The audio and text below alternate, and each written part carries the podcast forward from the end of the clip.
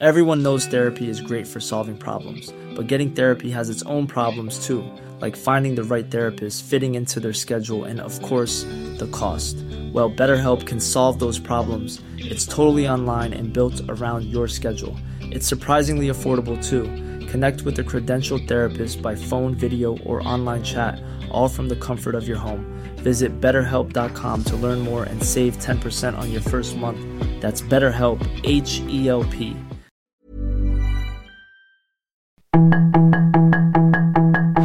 Tarde a tarde, lo que necesitas saber de forma ligera con un tono accesible. Solórzano, el referente informativo.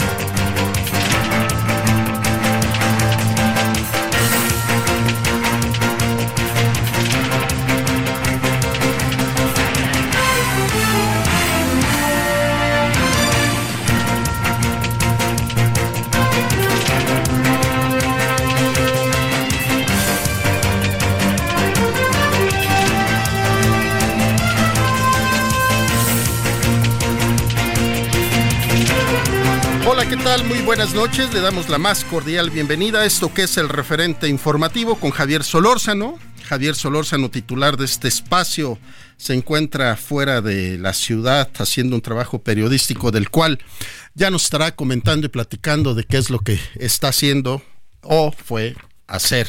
Hoy es viernes 23 de febrero del 2024, 20 horas con dos minutos la hora del centro. Saludamos a quienes nos escuchan a través del 98.5 de FM aquí en la Ciudad de México y a quienes nos escuchan en todo lo largo y ancho de la República Mexicana a través de la cadena nacional del Heraldo Radio, a quienes nos siguen a través de nuestra página de internet del heraldodemexico.com.mx. También le damos la más cordial bienvenida.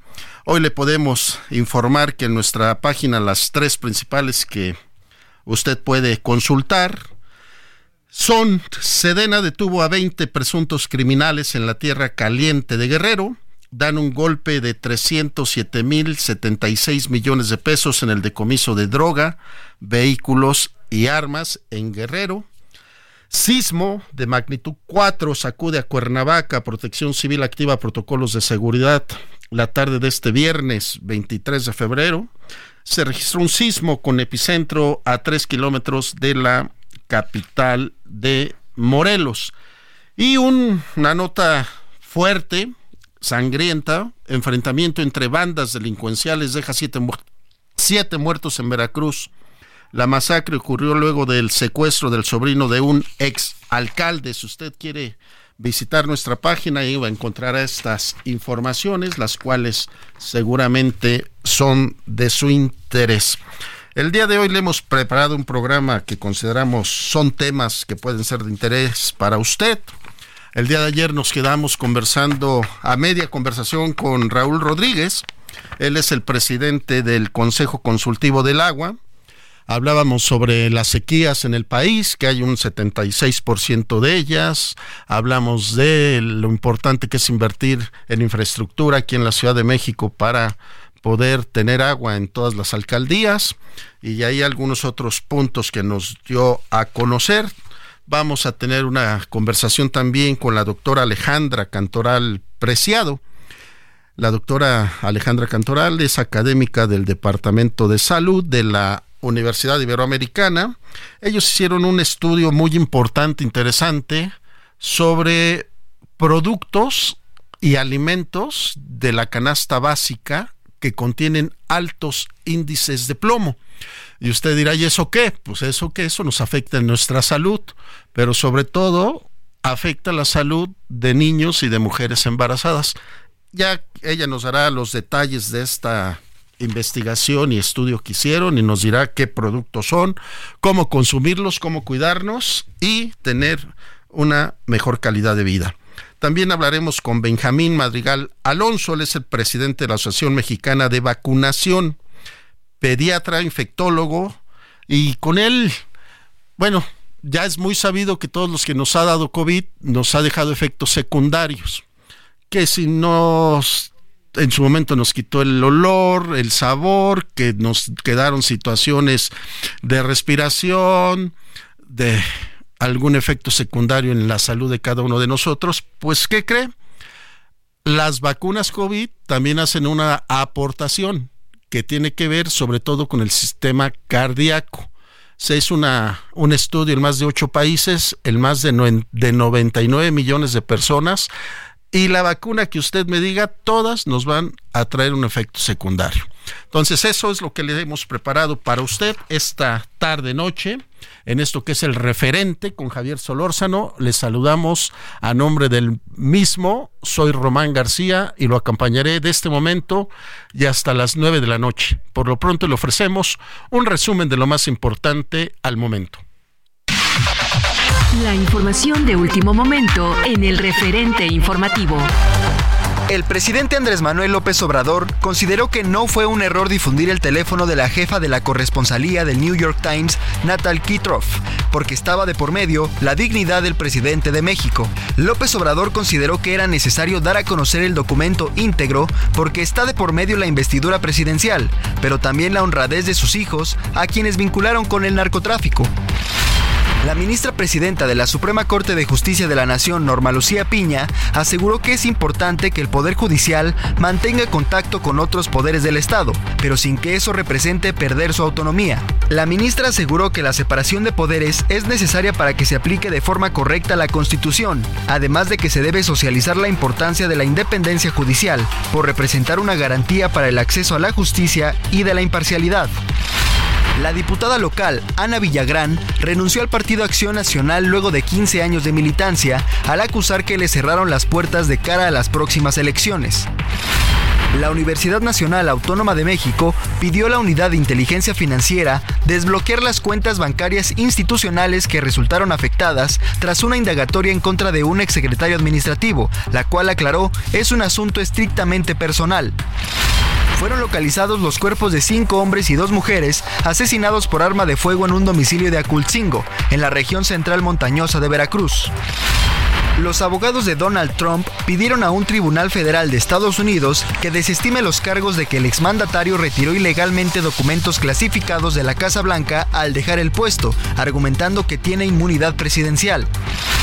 Comprar cannabis o cultivarlo en casa para el consumo personal será posible a partir del 1 de abril en Alemania, cuyo parlamento aprobó una de las legislaciones más liberales de Europa. Según la nueva ley, será posible obtener hasta 25 gramos de esa droga al día para uso personal a través de asociaciones de cultivo de cannabis que estarán reguladas, y tener hasta tres plantas en casa para consumo propio. Sus comentarios y opiniones son muy importantes. Escribe a Javier Solórzano en el WhatsApp 5574 50 13 26.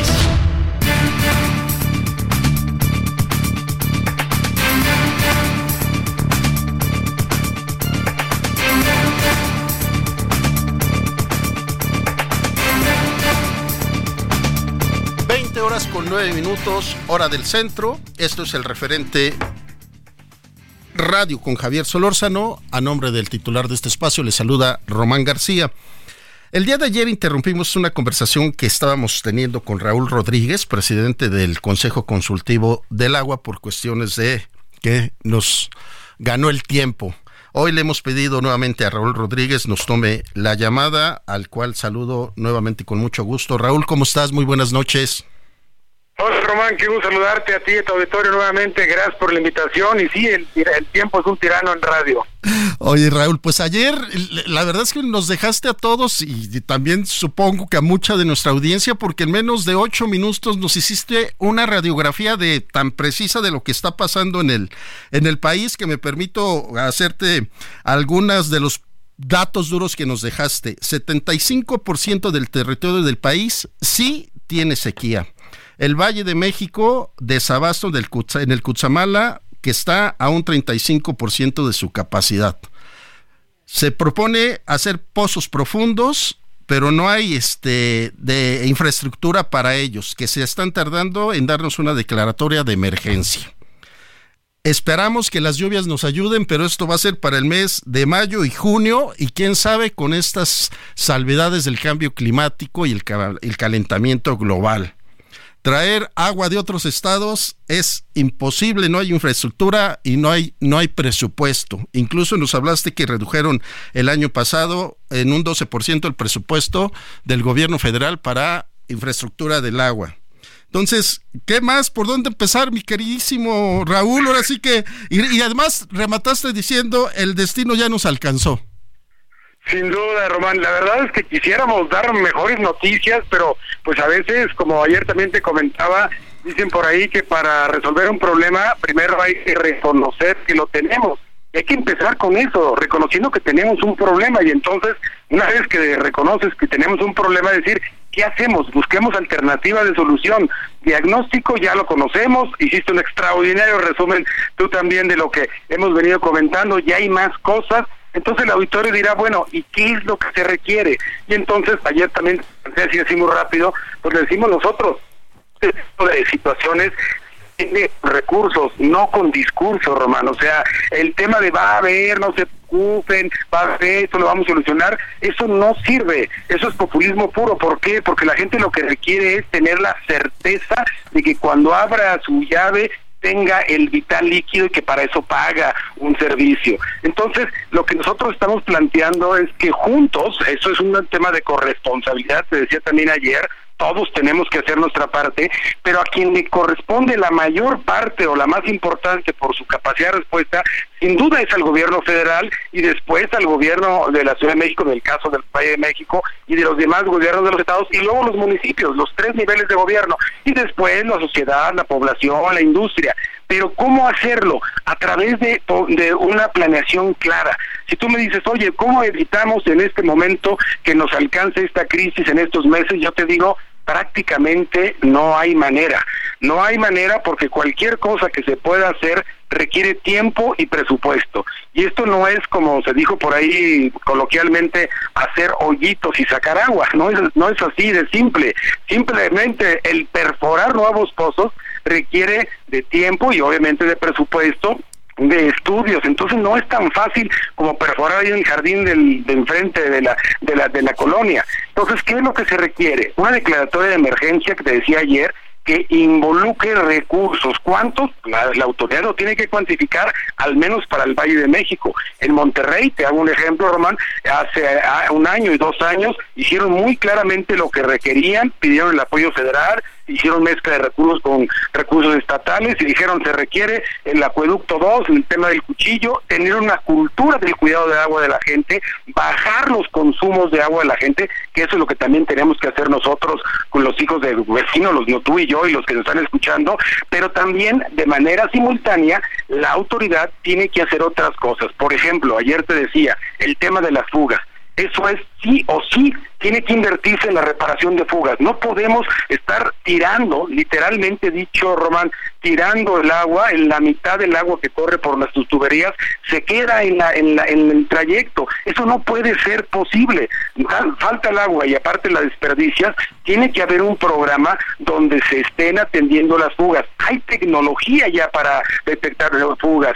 Ya no es aquella eh, obra que tenías que abrir las calles y tenías tres o cuatro meses cerradas las calles con una gran molestia de la población y con un gran costo. Ahora ya hay tecnología que puede de alguna manera detectar las fugas a través de la presión del agua y en fin, una serie de cosas. Por otro lado, el tema de vigilar la legal del agua, Román. Ayer ya no empezamos a comentar este, pero es un tema muy delicado, muy sensible, pero también muy importante. La extracción ilegal del agua, lo que es lo que ahora se le ha llamado el guachicoleo del agua, también existe, también existe. Y por otro lado, lo que ya no alcancé a decirte y ahora lo digo, pues con un exhorto y ustedes los medios de comunicación están ayudando mucho a no politizar el tema del agua en ese proceso en el que vamos a ser inmersos en unos en unas semanas más, Román.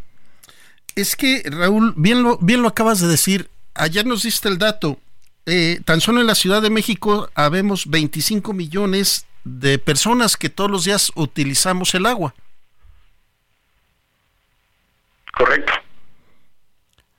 Y, y, nos dabas también este dato de los 652 acuíferos, 157 que nutren a la Ciudad de México tan solo están sobreexplotados. ¿Cómo, cómo hacerle, Raúl, entonces, este, ahora sí que danos el, remedio y el trapito, pero creo que no está tan fácil, ¿no? Ya son años no está tan fácil. Por, eso, por eso, y lo digo con respeto, Román, pero también con ánimo propositivo, por eso también cuando de la más alta tribuna te dice, no hombre, vamos a traer agua de aquí, mañana se resuelve acá, y cuando ves a las autoridades y dicen, no, no hay problema de agua, es falso, es un tema electoral, pues ayer te lo decía, pregúntenle a la gente, ojalá ahorita por tu, WhatsApp que das y por las redes de, sociales que tienen ustedes, le pregunten a la gente si realmente es un tema electoral, es una falacia de que falta el agua. Pues pregúntale a todas las colonias, al contrario, se va a agudizar el problema y va a venir una fase, ojalá me equivoque, pero esto es normal porque ha pasado en muchos países y en nuestro también. Va a haber un tema de conflictividad del agua, por el agua. A menor oferta, menor volumen de agua y mayor demanda, gente o la misma, pero que está demandando el agua y el agua es menos, pues evidente va a haber problemas en todos lados, muchos lados, lo vemos en, las, en los bloqueos que se hacen en las calles, en las avenidas, las manifestaciones de la gente que dicen no tenemos agua, simplemente la notificación que ayer te comentaba brevemente de los tandeos, cuántas colonias, si ustedes hacen una encuesta y le empiezan a preguntar y cruzan la información con el sistema de aguas de la Ciudad de México y del Estado de México, cuántas colonias o delegaciones, como quieras manejarlo, de la, de la Ciudad de México ya fueron notificadas que van a estar sujetas a un sistema de tandeo. Y el sistema de tandeo quiere, quiere decir que solo vas a tener agua en determinados días y en determinadas horas ya muchos de los que teníamos el privilegio de 24/7, 24 horas, 7 días de la semana, pues ya no va a ser posible y esto es lógico, pues disminuye el volumen, pues somos los mismos o más demanda, la gente también hay que decirlo, la gente no usamos el agua, de alguna manera no nos racionalizamos el agua, seguimos gastándola y luego por aparte, pues aún muchos de la gente no la paga. Entonces, esta tormenta perfecta, estas variables que hacen la tormenta perfecta, nos dicen qué hay que hacer. Yo te diría, desde el Consejo Cultivo del Agua, lo que estamos nosotros planteando es decir, autoridades, reconozcan que hay un problema, busquemos juntos las alternativas de solución, busquemos cada quien lo que le toque al actor de la parte, desde el uso doméstico, tú y yo, el ahorrar agua, los, los comerciales que ustedes manejan ahorita que estaba escuchando, de utiliza, utiliza el agua, no, no riegues este tu pot, no, no riegues la banqueta, ese tipo de cosas ayudan, pero también decir, vamos a hacer un plan de reparación de fugas, vamos a hacer un plan en este momento, pues sí, de formación urgente de algunos casos, que va a ser contraproducente porque viene el dato que dabas, 257 acuíferos sobreexplotados en el país, sobreexplotados en el país, uno de los más sobreexplotados de los cinco está en el Valle de México, se está asumiendo más, hay menos agua. Entonces, el tema es decir, autoridades necesitan hacerlo, necesitan utilizar mayor recursos, invertir mayor recursos y pedir el apoyo de la gente que sabe, la academia. Hay muchos investigadores que seguramente tú has entrevistado, Román, tu programa, el Heraldo Radio, que les han venido planteando dónde están las posibilidades de, de solución, pero implican tiempo y recursos. Por eso te decía ayer, hay tres elementos que nosotros no vemos. El primero, voluntad política. El segundo, recursos y el tercero, planeación. En ese orden tiene que ser y en este momento tiene que darse la importancia para el tema del agua, Román. Fíjate, eh, Raúl Rodríguez, este presidente del Consejo Consultivo del Agua, que Javier Solórzano y tu servidor tuvimos oportunidad de asistir hay, en años consecutivos a la, a la convención que hacía la Asociación Nacional de Empresas de Agua y Saneamiento y por años, la ANEAS, la famosa ANEAS, y por años siempre han preocupándose, e, e, haciendo señalamientos puntuales de qué hacer en infraestructura, cómo hacerlo, pero ¿sabes qué nos decían? Los gobiernos no nos escuchan. Nos sentamos con ellos y nos damos la vuelta y no hacen nada.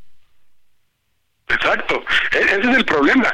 Si tú me preguntas cuál es el presupuesto para esos organismos operadores, esos que los manejan los municipios, ojo, que no les dan recursos para las 32 entidades de, de, de la República son 2.600 millones de pesos. Nada. Hay entidades que les tocan de 50, 60 millones de pesos. Eso, con todo respeto, es, es, imposible hacer obras, es imposible dar servicio. Mal les alcanza y la mayoría de las veces no para siquiera pagar el costo de la energía eléctrica de los pozos que extraen agua para dar el servicio a la población. Si a eso le suma no sé si lo, tú lo viste o lo sabes perfectamente en este, esta organización danesa, es muy importante, el 90% de los organismos operadores de agua de este son de quiebra, una situación financiera muy, muy delicada, por razones obvias, no hay recursos, la gente no paga, el, el tema, que es otro tema que nos daría para platicar otro programa, hay un subsidio cruzado, esto es, el gobierno está subsidiando el agua a toda la población, hay deciles de la población que no tienen por qué estar subsidiados, que tienen el poder eh, eh, económico adquisitivo para pagar el costo real del agua. Yo, si tú me preguntas, ¿cuál es el costo real de extracción en el Valle de México? 30, 36 pesos. ¿Cuánto está realmente facturando? A 8, 10 pesos. Entonces, evidentemente ese diferencial lo subsidia el gobierno y evidentemente pues genera, alguien lo tiene que pagar y genera pérdidas y va arrastrando esa, esa, esos problemas financieros. Entonces, todo este tema Ah, no se ha dado una política integral que vaya atendiendo todos estos casos que estoy diciendo. Y a nivel nacional, pues el tema donde está el 80-20 que ayer te comentaba, el 76% del agua de este país la consume el sector agrícola, el 14% es público urbano, que es la parte del servicio doméstico. Sumando estas dos, te decía ayer, es el 90%. Ahí está la ventana de oportunidad para encontrar soluciones. Busquemos innovación y tecnología, existe mucha, pero no hay esa voluntad, no hay esos recursos y no hay esa planeación. Y a esto le sumamos, Raúl, la situación mundial del cambio climático que hoy con tristeza vemos nuestras presas, nuestros lagos en los estados de la República realmente secos, lo que nunca nos sabemos, bueno, yo particularmente en la vida dije, se van a secar algún día, ¿cómo crees, no? No, totalmente. Y eso, pues, eso del cambio climático llegó para quedarse. Hay gente que no ve en él. Bueno, ¿en qué día estamos? Estamos a 23 de febrero. Ven las temperaturas que tenemos en este momento en pleno invierno. Ayer en Monterrey estaban a 38 grados. Yo ayer andaba en Guadalajara 28 grados el 22 de febrero, en pleno invierno. Pero también esto está afectando a la cadena de valor o a la cadena de la parte alimenticia. Evidentemente, no hay lluvias, el 72% de la superficie de, de, los, del campo, de, de la parte agrícola, es de temporal, depende de las lluvias, solo el 30 solo el 30 es de riego y de este riego evidentemente viene de las presas o viene de los de agua profunda a través de los pozos. Entonces, ¿qué está pasando? Tú has visto la noticia de ser productores, eh, tener la autonomía, independencia alimentaria, particularmente del caso del maíz, ahora lo estamos importando, somos los primeros productores de primeros importados o sea, estamos perdiendo mucho de ese tipo de cultivos. ¿Y a qué se debe? A que no hay una atención en el campo. Tú lo ves cómo se quejan. No hay una tecnificación y otra vez no hay recursos, no hay planeación. Y entonces, ¿qué hace la gente? Pues lo que puede. Y eso que puede, pues con grandes ineficiencias. Y eso es lo que nos está generando estos grandes problemas, Román. Y, le sumamos, Raúl, que finalmente el, el producto final que llega a nuestras casas de los agrícolas, pues también por falta de agua se incrementa su costo. Sí, si le agregamos el tema inflacionario y el de inseguridad, pues ya ni te platico, ¿no? Entonces, el, ¿cuál es el por quién, quién lo acaba pagando? Pues el ciudadano, el, el, la gente común y corriente, que si tú ves la parte de inflación, sí, 4 o 6, pero en la parte de la canasta alimenticia la inflación anda en 10-12%, por esos motivos. Y evidentemente la ley de la oferta y demanda no falla. Si hay menos oferta, eh, si hay menos este, producción, pues evidentemente se va a elevar el precio, ¿no? Pues la tenemos muy complicada, Raúl Rodríguez, presidente del Consejo Consultivo del Agua, porque, pues, eh, mira, de entrada, infraestructura, eh, gobiernos que no escuchan, seguridad y cambio climático, creo que bien lo remataste, el destino nos alcanzó. Sin duda, sin duda, pero creo que si los ciudadanos nos unimos, exigimos a las autoridades que nos escuche, que se planteen eh, este, soluciones y sobre todo que también nosotros hagamos nuestra parte, que bajemos nuestros consumos de agua como ustedes nos han recomendado en el Heraldo Radio, que, que, busquemos esa cultura con los niños, con la gente, algo podemos hacer, pero que tenga que ser simultáneo. Déjame decirte por último, el Consejo Cultivo del Agua lo que está haciendo ahora, ayer te empecé a platicar, estamos generando un decálogo de propuestas con todos nuestros aliados de la academia, del sector productivo, del sector social, para presentárselos a los candidatos de, a presidencia de la República, a los candidatos al Congreso Federal, para que la prioridad en sus planes de gobierno sea el agua, que nunca más se desdeñe como está haciendo ahora, que, la subestimen, realmente lo tomen en serio y si no que tengan un costo político que asumir en el hecho mismo de que si no lo hacen ahorita, ya te platicaré el próximo año. Quizá nosotros ya vamos de salida, pero nuestros hijos, los nietos, van a sufrir este tema con todos los elementos que estás comentando. Todavía podemos hacer algo, pero tenemos, tenemos que presionar para que se haga lo correcto. Y ahí están las experiencias en otros países que tú bien comentabas ayer. Hay que buscar esas experiencias que parece que no las queremos voltear a ver. Existe mucha, mucha manera de qué hacer o cómo hacer las cosas, Román. Te seguiremos buscando, Raúl Rodríguez. Muchas gracias por habernos acompañado esta noche. Un abrazo. Al, al contrario, buen fin de semana. Saludos a tu auditorio y ánimo. Oh, saludos.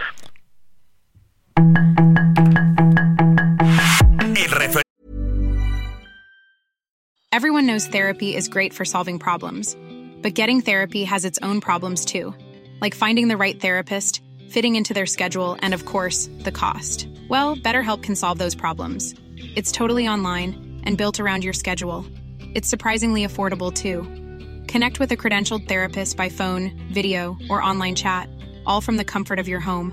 Visit betterhelp.com to learn more and save 10% on your first month. That's BetterHelp H E L P. Ente informativo regresa luego de una pausa.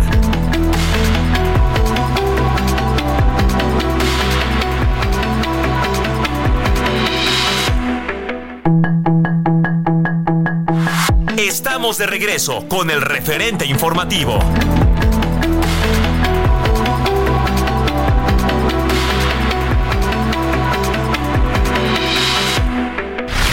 En el referente informativo le presentamos información relevante. Estados Unidos condenó que López Obrador haya exhibido teléfono de reportera del New York Times. PAN solicita comparecencia de Arturo Saldívar en el Congreso. Hayan cuerpo de siete personas en casa de Acultzingo, Veracruz. La Universidad Nacional Autónoma de México pidió a la Unidad de Inteligencia Financiera desbloquear cuentas de Facultad de Medicina tras investigación a secretario administrativo. Incendio forestal consume 43 kilómetros cuadrados de la Reserva Ecológica de Tzilam de Bravo, en Yucatán. Fuerte incendio en la ciudad de Valencia, España, arrasa con la vida de 10 personas. Hay 23.000 extraviados tras dos años de guerra entre Rusia y Ucrania. Alemania legaliza la marihuana para uso recreativo. Es el tercer país europeo en adoptar la medida. Sus comentarios y opiniones son muy importantes. Escribe a Javier Solórzano en el WhatsApp 5574 501326.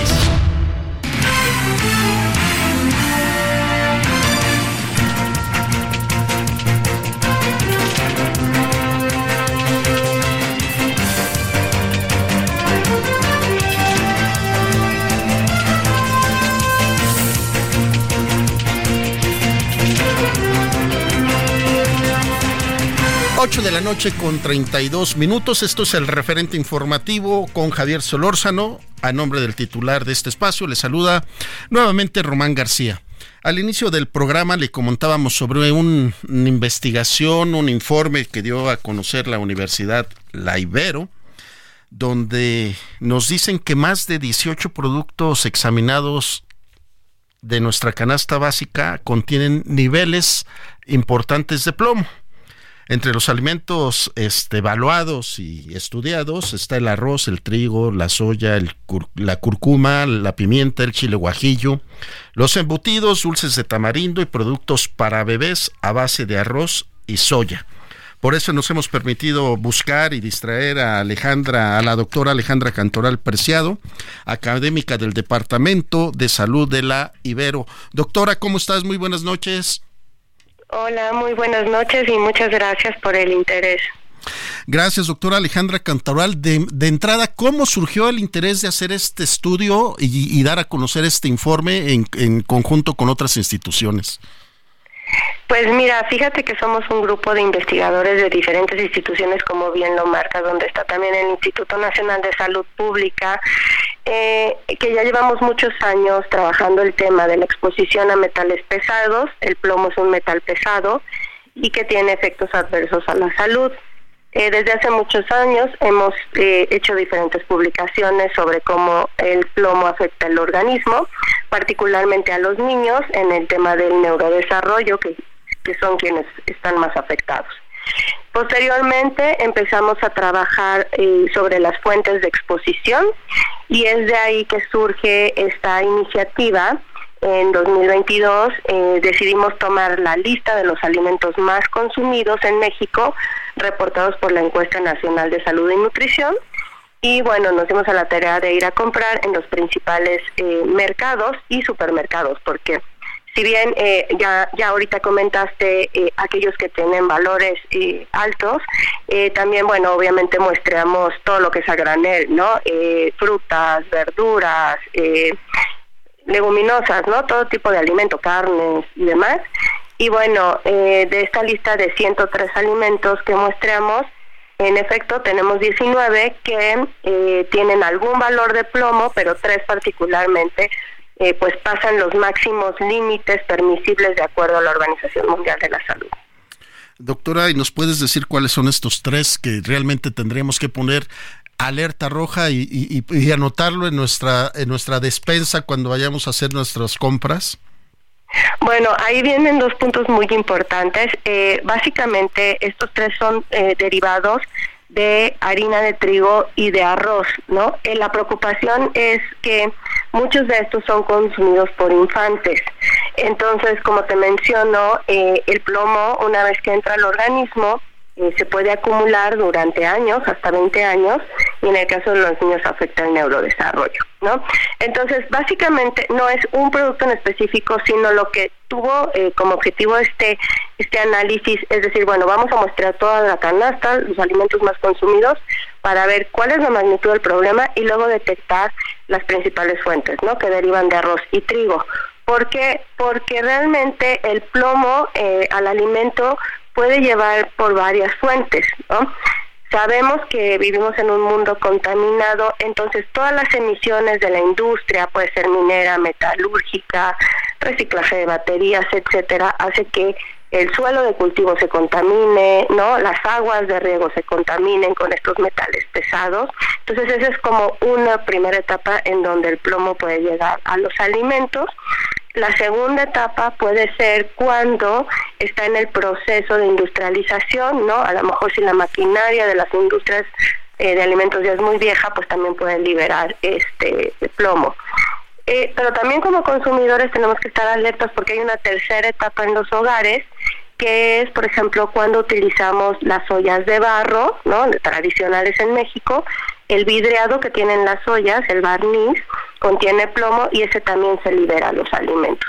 Entonces aquí eh, el objetivo del estudio es como llamar la atención, pero sobre todo hacer que las autoridades hagan un monitoreo desde las tierras de cultivo, las aguas de riego, las industrias, pero también nosotros como consumidores tener esta conciencia de cómo disponemos eh, también de la basura, de los residuos, porque a veces tiramos baterías, tiramos pilas, ¿no? Este, en la basura común y esas también contienen eh, el plomo y ahí es donde se contamina todo el ambiente. Doctora Alejandra Cantoral, está viendo aquí algunos datos del informe y ustedes ponen mucho énfasis en que tan solo en México en el 2018 México tuvo eh, un 17% eh, de, de, intoxicación de niños entre 1 y 4 años y evidentemente en comparación con Estados Unidos es mucho menor el porcentaje de, de niños este, intoxicados.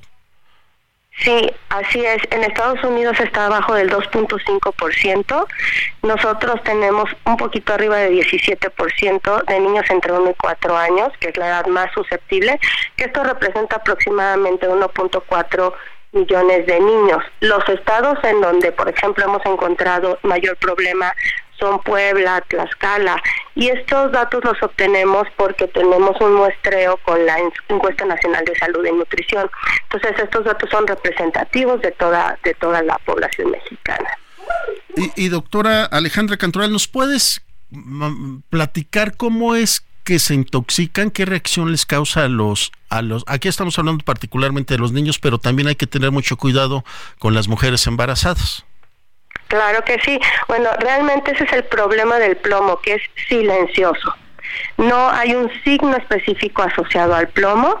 El plomo desde el embarazo puede atravesar este, la barrera fetoplacentaria y llegar eh, al bebé, ¿no? Al fetito en formación y entonces causa daños directos en el cerebro porque el plomo lo que hace es que viaja directamente al cerebro, sustituye al calcio y vamos a llamarlo así quema las neuronas, ¿no? Pero eh, este es uno de los efectos más importantes y también nosotros en otros estudios hemos estimado que este 15% de estos niños más expuestos a, plomo tienen una pérdida de 5 puntos del coeficiente intelectual en nuestro país, ¿no? Entonces este es como el efecto más importante, pero el plomo se queda en nuestro organismo 10, 20 años en los huesos y prácticamente afecta a todos los órganos. En los adultos lo asociamos con problemas de hipertensión, en las embarazadas con preeclampsia, eh, problemas gastrointestinales, problemas renales, Alzheimer. Entonces realmente es un metal pesado que afecta a todos los órganos y por eso es que la OMS lo menciona dentro de los 10 tóxicos de mayor relevancia en la salud pública del mundo. Y así como lo estás planteando, doctora Alejandra Cantoral, pues nos tristemente nos damos cuenta ya cuando el daño está hecho, no no hay una no hay estudios de prevención. Pues no lo hay porque justamente el monitoreo es lo que nos permite detectar a estas poblaciones. Por ejemplo, en Estados Unidos nuevamente tienen un sistema de monitoreo en todo, todo Estados Unidos, en todos los estados, donde todos los niños en, la, en, en el kinder tienen una revisión anual de niveles de plomo. Todos los niños en el kinder. Eh, nosotros lo más que hemos logrado con el grupo de investigación que trabajamos es lograr incorporar en la Ensanud al menos las mediciones en los niños de 1 a 4 años, pero la verdad sería ideal medir a toda la población, no solo a los niños de 1 a 4 años, y por supuesto tener un monitoreo desde el embarazo. Y bien, como bien lo planteas, este doctor Alejandra Cantoral, en nuestro país no se está haciendo, vemos que en otros países como Estados Unidos, Reino Unido, Canadá, Francia, Australia, Japón, China, Italia, sí se hacen estos monitoreos año con año, como tú bien lo dices, a, a los niños para ir teniendo su control de niveles de plomo en la sangre. Así es, no solo a los niños y a los productos de consumo este, regular de esos países. Entonces, eh, ojalá y este sea un llamado a las autoridades para eh, aplicar este monitoreo en, en nuestro país, porque el problema del plomo en México es ancestral y desgraciadamente pues tenemos niveles mucho más altos en comparación a otros países. Ahora, doctora Alejandra Cantoral Preciado, uno como ciudadano puede irse de manera voluntaria a hacer un estudio periódico, es decir, oye, voy a llevar a mis hijos que le hagan su estudio de plomo o tenemos que necesariamente llevar una, una receta médica de algún especialista? No, sí se pueden hacer mediciones de plomo en, en los laboratorios regulares eh, es un poco costosa la medición, tengo que comentarlo, entonces no solo en, en, sangre, sino también en los alimentos, por eso es que ha costado tanto hacer estos esfuerzos, pero sí se puede hacer eh, eh, este, en, en cualquier laboratorio, se puede hacer la identificación de, de plomo en sangre venosa. Ahora sí, también quisiera comentarte que también nuestras investigaciones nos han permitido ver la parte remedial, la parte positiva, y en este aspecto hemos también documentado en varios eh, artículos que hemos publicado que la correcta alimentación y el correcto estado nutricio de las personas, principalmente embarazadas y niños pequeños, disminuye la absorción del plomo. Es decir, si los niños tienen una dieta adecuada en calcio, hierro, zinc y una dieta variada, entonces esto aminora mucho la absorción gastrointestinal de plomo. Y esto se puede ayudar con la, la, tener un calendario periódico de visitas en el caso de, de las personas embarazadas con su doctor y en el caso de niños con su pediatra, doctora. Pues puede ser, sí, en el monitoreo del niño sano y en el caso del embarazo, bueno, las guías de práctica clínica marcan claramente la importancia de la alimentación y del consumo adecuado, por ejemplo, de calcio. Doctora Alejandra, eh, eh, eh, ya lo planteaste hace unos momentos, entonces el primer paso está en que el gobierno y las instituciones de salud lleven un control y evaluación de desde el campo, desde donde se desarrollan los productos, para ir controlando los niveles de plomo. Exacto, ¿no? Eh, ahora sí que es una tarea de todos, nosotros como consumidores, eh, bueno, obviamente la parte de monitoreo y vigilancia desde el campo, las aguas de riego, las industrias, ¿no? Y también por otro lado el biomonitoreo, que es el monitoreo en, en sangre en los niños pequeños, bueno, sería ideal, de verdad, ideal.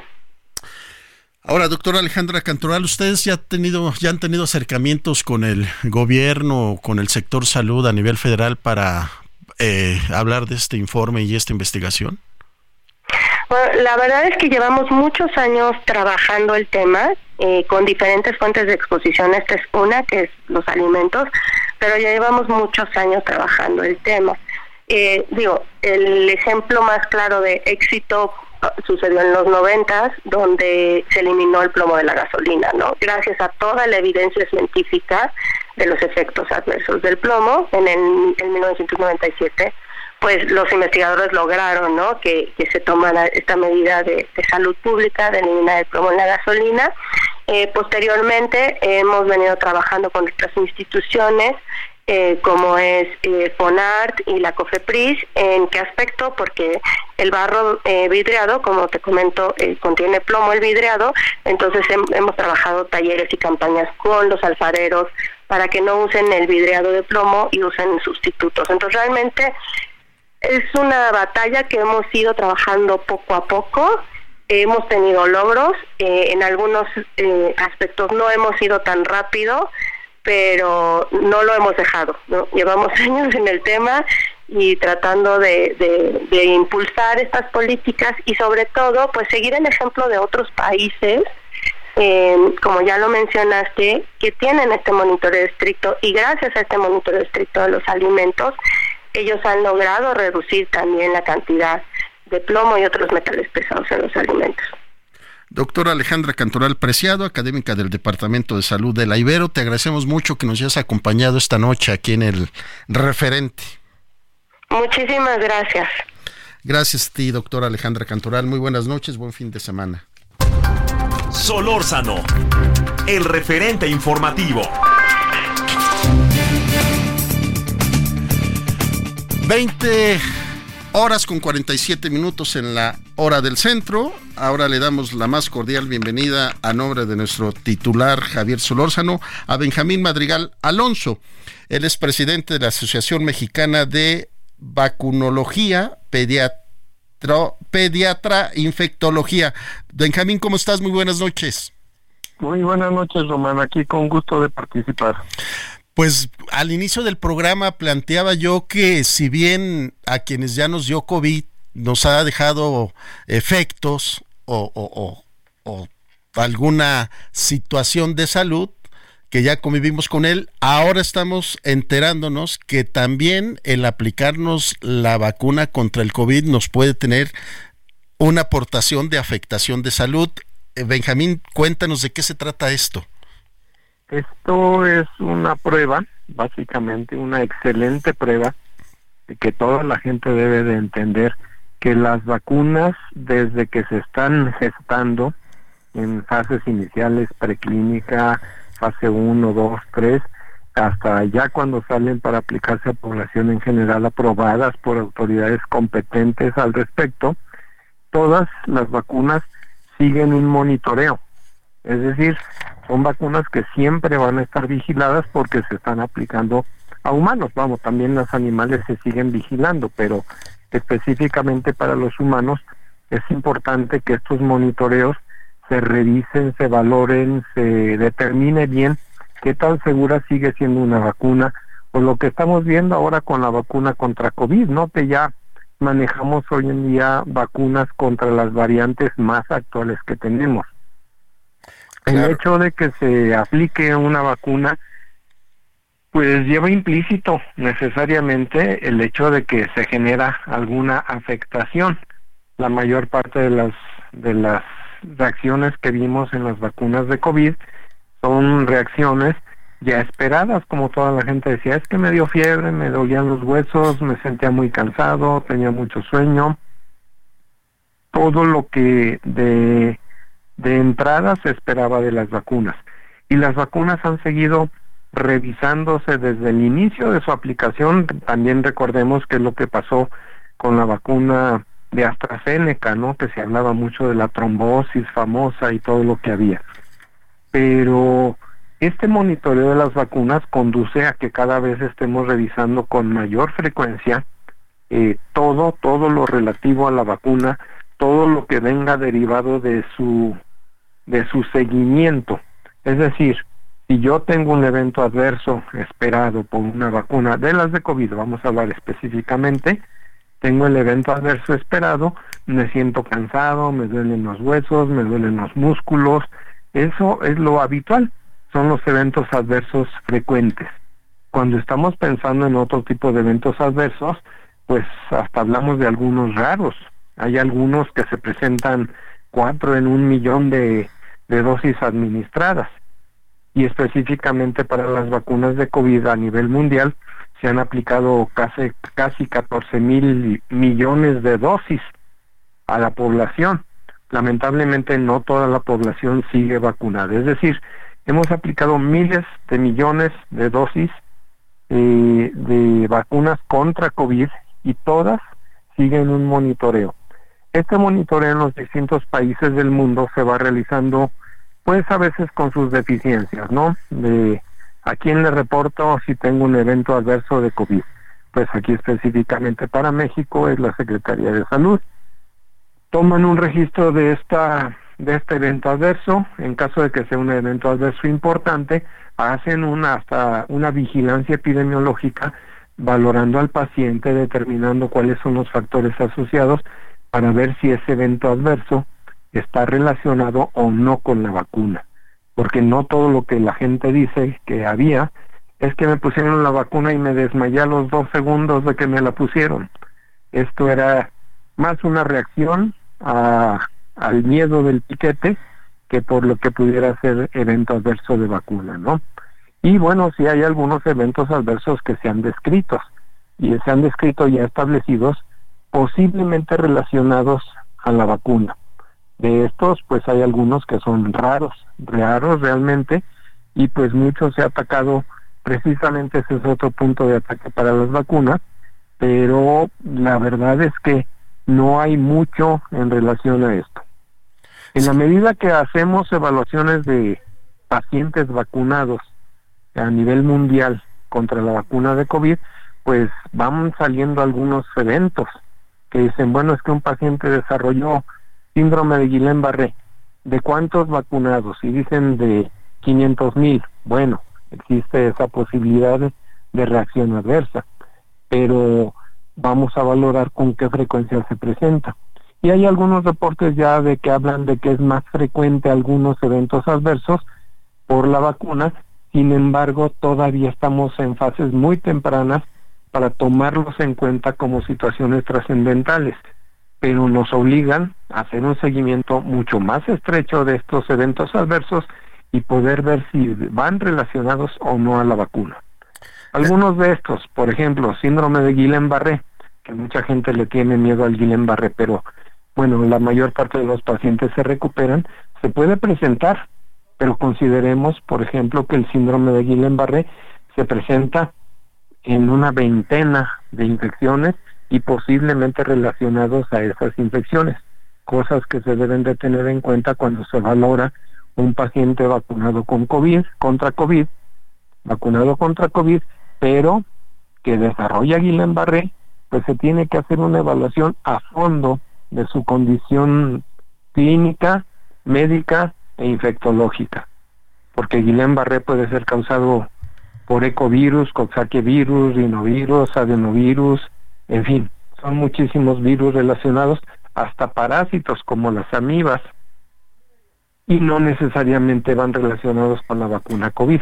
Es decir, cada evento adverso importante, importante, aunque sea rarísimo, tiene que ser evaluado a fondo y pues lamentablemente muchas cosas no se evalúan de alguna forma más firme, más establecida, sino que dicen, bueno, posiblemente relacionado a la vacunación. Esto va aumentando los números, los números que entran en el reporte de eventos posiblemente relacionados a la vacuna.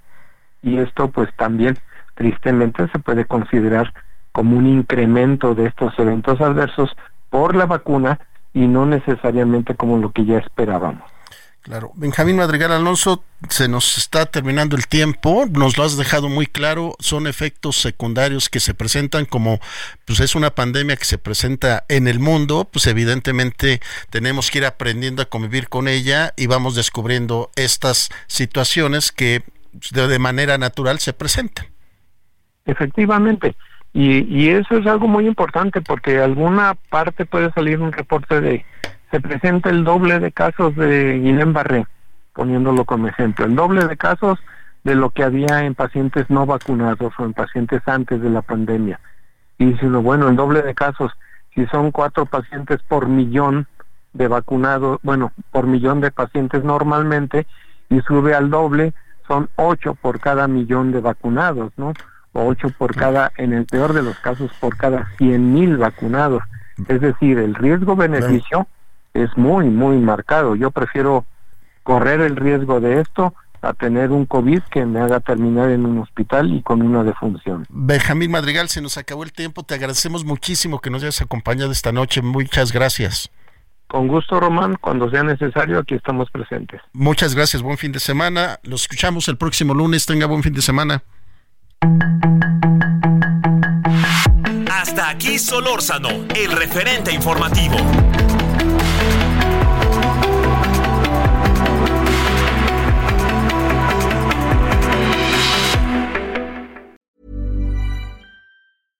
Imagine the softest sheets you've ever felt. Now imagine them getting even softer over time. That's what you'll feel with Bowl and Branch's organic cotton sheets. In a recent customer survey, 96% replied that Bowl and Branch sheets get softer with every wash. Start getting your best night's sleep in these sheets that get softer and softer for years to come. Try their sheets with a 30-night guarantee. Plus, get 15% off your first order at bowlandbranch.com. Code BUTTERY. Exclusions apply. See site for details.